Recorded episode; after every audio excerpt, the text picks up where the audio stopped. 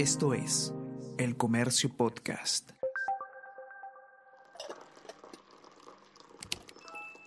Hola, hola, ¿cómo están? Buenos días, espero que hayan amanecido bien. Está con ustedes Ariana Lira y hoy tenemos... Tenemos que hablar con Ariana Lira.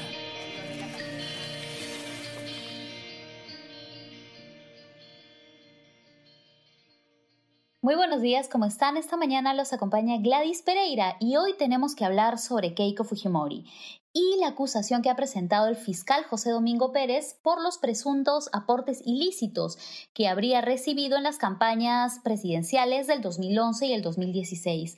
Después de casi dos años y medio de investigación preparatoria, el fiscal eh, solicitó 30 años y 10 meses de prisión para la hoy candidata a la presidencia por Fuerza Popular. Eh, se ha solicitado 30 años y 6 meses por los delitos de crimen organizado, lavado de activos, eh, obstrucción a la administración eh, de justicia, fraude en procedimiento administrativo y falsedad genérica. Para hablar sobre este tema estamos con María Isabel Álvarez. Ella es periodista de la sección política del comercio.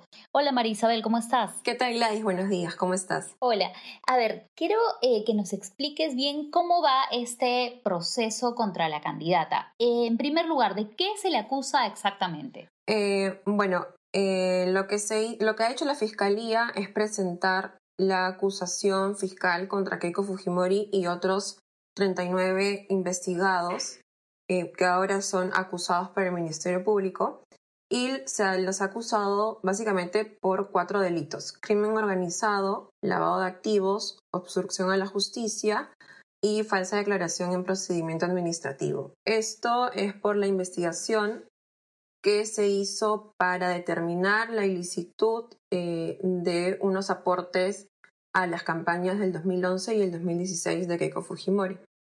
Eh, entonces, eh, lo que ahora seguiría, digamos, queda ya en manos del Poder Judicial. Esta primera parte, está, el primer trabajo ya está hecho por parte de la Fiscalía. Entonces, ahora lo que sigue es que el juez Víctor Zúñiga Urday, que es el que va a estar a cargo de, de, esta, de este control de acusación, pueda dar inicio justamente a esta etapa de revisión del documento en el que el fiscal ha pedido 30 años de prisión para Keiko Fujimori y penas un poco menores de 22 años, de 6 años para, para otros de los implicados en el caso.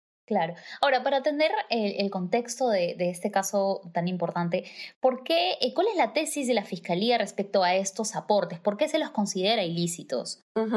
Eh, bueno, la Fiscalía lo que estoy investigando, como te decía, es, eh, digamos, estoy investigando para encontrar elementos que sustenten su tesis, que es la recepción de aportes ilícitos eh, para las campañas del 2011 y el 2016 de Fuerza Popular. Eh, en el caso de la campaña del 2011, la Fiscalía atribuye la ilicitud de estos aportes eh, provenientes de la empresa brasileña Odebrecht. Lo que sostiene el fiscal José Domingo Pérez es que al provenir de la caja 2 de la constructora, digamos, este dinero fue producto de actos de corrupción. Entonces, digamos, ese sería el delito eh, precedente del lavado de activos en este caso.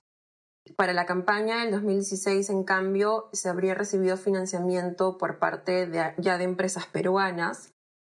Y bueno, en ese caso, el delito precedente sería, eh, a eh, falsedad porque, digamos, eh, no se habría eh, bancarizado correctamente estos, estos montos entregados finalmente para Keiko Fujimori.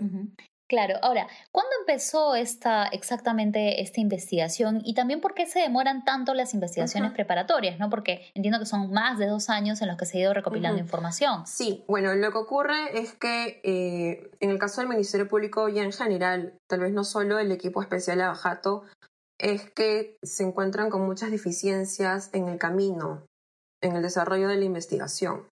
Eh, en el caso específico de Keiko Fujimori, la investigación inició más o menos a mediados del 2017, primero con el fiscal Germán Juárez, y es recién ya en septiembre de ese mismo año, del 2017, que pasa a manos del fiscal José Domingo Pérez. Eh, luego de un año es que pasa a una etapa preparatoria donde se formaliza la investigación, donde el fiscal ya encuentra más elementos para poder sustentar su caso. Eh, y es claro, más o menos eh, durante esos dos años en los que eh, la Fiscalía ha podido recabar una serie de elementos probatorios, de indicios, de pruebas para poder sustentar este caso.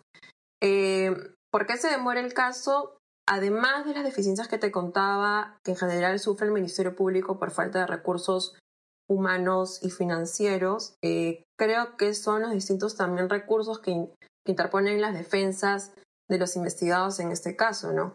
Eh, esta investigación ha contado con más de 60 investigados, entonces, digamos, cada uno ha hecho uso de su derecho a la defensa, eh, ha podido interponer distintos tipos de recursos ante el Poder Judicial y eso también un poco ha dilatado la investigación. Eh, incluso ya en esta etapa final del caso, la Fiscalía, perdón, la defensa es la que ha venido solicitando más diligencias para un poco alargar este proceso y que no se pueda cerrar eh, la, investigación. Pero la fiscalía, bueno, el fiscal José Domingo Pérez ya ha determinado que, bueno, el día de hoy se tenía que cerrar la investigación. Claro. Ahora, entiendo que no solamente se pide la, prisión, la prisión eh, efectiva, sino también una serie de restricciones. ¿Cómo va el, eh, el, proceso en este, en este caso? ¿Es el mismo juez el que determina la prisión o, y las medidas de restricción que se están solicitando? Eh, bueno, de acuerdo al Código Procesal Penal, el, el, mismo juez es el que va a tener que determinar si le otorga estas medidas restrictivas a la Fiscalía contra Keiko Fujimori. Tendría que ser eh, después de que se dé inicio a la etapa intermedia, al control de acusación. Eh, no, no podría ser antes. Entonces, Digamos, una vez que se inicie con el control de acusación, él podría convocar a una audiencia para determinar, primero evaluar y luego determinar si es que eh, si se le otorgan estas medidas que ha solicitado la Fiscalía. Se ha solicitado para la citada acusada impedimento de salida del país, prohibiciones de que se comuniquen con distintas personas congresistas, magistrados, funcionarios de los órganos electorales, funcionarios directivos de los medios de comunicación.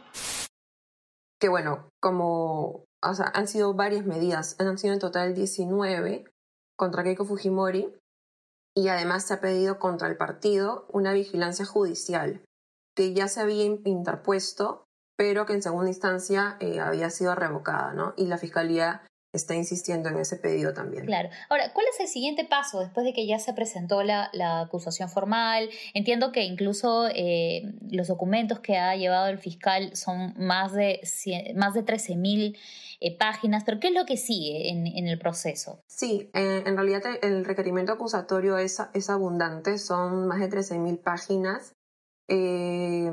ahora lo que sigue es que el juez va a tener que notificar a las partes sobre esta acusación. Entonces las partes, sobre todo la defensa, va a poder solicitar algunas correcciones o aclaraciones, eh, que es lo más seguro, ¿no? Va, seguro va a solicitar que se incluyan más diligencias y que se haga algún tipo de corrección al requerimiento que, ha presentado la Fiscalía. Eh, entonces, una vez saneada, digamos, esta parte, estas correcciones que se podrían solicitar, eh, que dicho sea de paso, solo tienen un plazo de 10 días para, para poder presentar este tipo de, de argumentos. Eh, una vez ya superada esa etapa, el, el, juez tendría que convocar ya una primera audiencia de control de acusación. ¿Y hay un plazo para, para esto? ¿Para el control de acusación? Sí, para que eh, empiece ya, digamos, el, después de que las partes presenten sus observaciones o, lo que corresponda, ya para que inicie. Sí, la etapa del control de acusación puede variar mucho. En realidad, eh, este sería el segundo caso que podría pasar eh, más rápido a esta etapa eh, por parte del equipo especial. Creo que el antecedente más cercano es el del el caso de John Tumala y Nadine Heredia. la acusación en el caso de ellos, por ejemplo, se presentó en el 2019, a mediados del 2019 y recién el mes pasado, un año y medio después más o menos, es que ha culminado esta etapa de control de acusación. Entonces, eh, digamos, el control de acusación podría sí empezar este año, eh, pero podría tener un futuro similar al caso de Ollantumala, ¿no? Podría demorar un año y medio, quizás dos años. Depende mucho de la carga procesal que tenga el despacho del juez Víctor Zúñiga y, también de, los argumentos que presente eh, la defensa, ¿no? Como te digo, también en esta etapa eh, el fiscal, por ejemplo, también podría solicitar medidas más graves contra Keiko Fujimori, como una prisión preventiva, pero esto va a depender de, eh, del comportamiento que tenga ella durante el proceso. Claro, ahora, de hecho, ya esta acusación viene cuando ella está en plena campaña electoral. ¿Y cuál ha sido la reacción de su defensa, la reacción de los fiscales después de la presentación de, la acusación?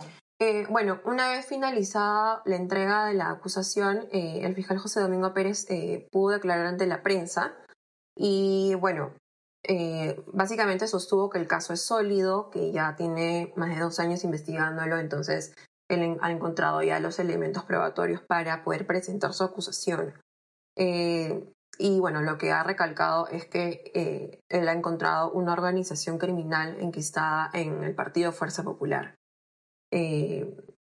por otro lado, la defensa lo que sostiene es que se trata de una acusación débil, que no, que no tiene mayor fundamento y que consideran que, bueno, no va a prosperar porque el caso para ellos se ha caído para la fiscalía. Entonces, eh, ellos también van a presentar algunas observaciones en los próximos días eh, con el fin de hacer notar algunas correcciones que, ellos consideren pertinentes, ¿no?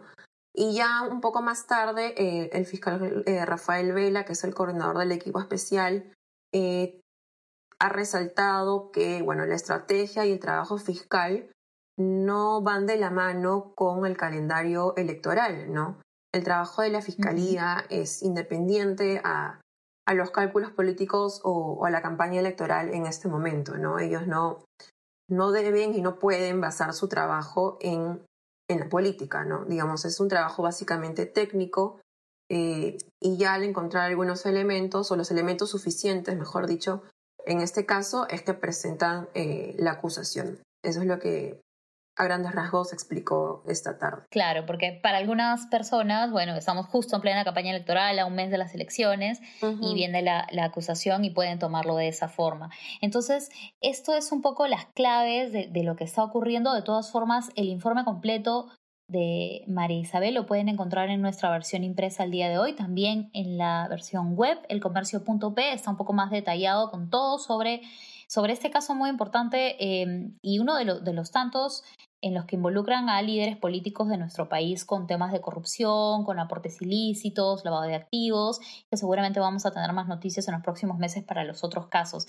Gracias Marisabel por tu explicación y no se olviden de visitar elcomercio.p nuestras redes sociales también donde tenemos toda información política y sobre la pandemia porque estamos ya en una temporada de vacunación que ha iniciado ya con los adultos mayores y tenemos cada día informaciones nuevas que nos presenta en las autoridades para conocer cómo va el trabajo para enfrentar esa pandemia que ya tiene también, está a punto de cumplir un año en nuestro país. No se olviden que el podcast Tenemos que hablar está en Spotify y también está en Apple Podcast.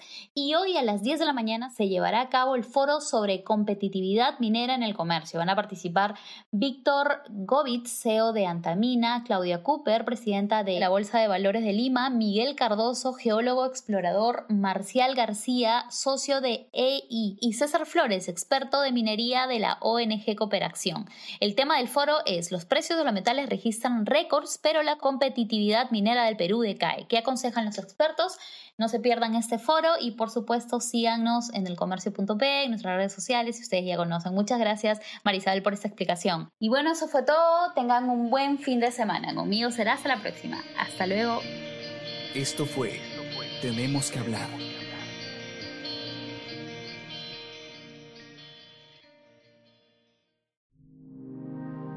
Comercio Podcast.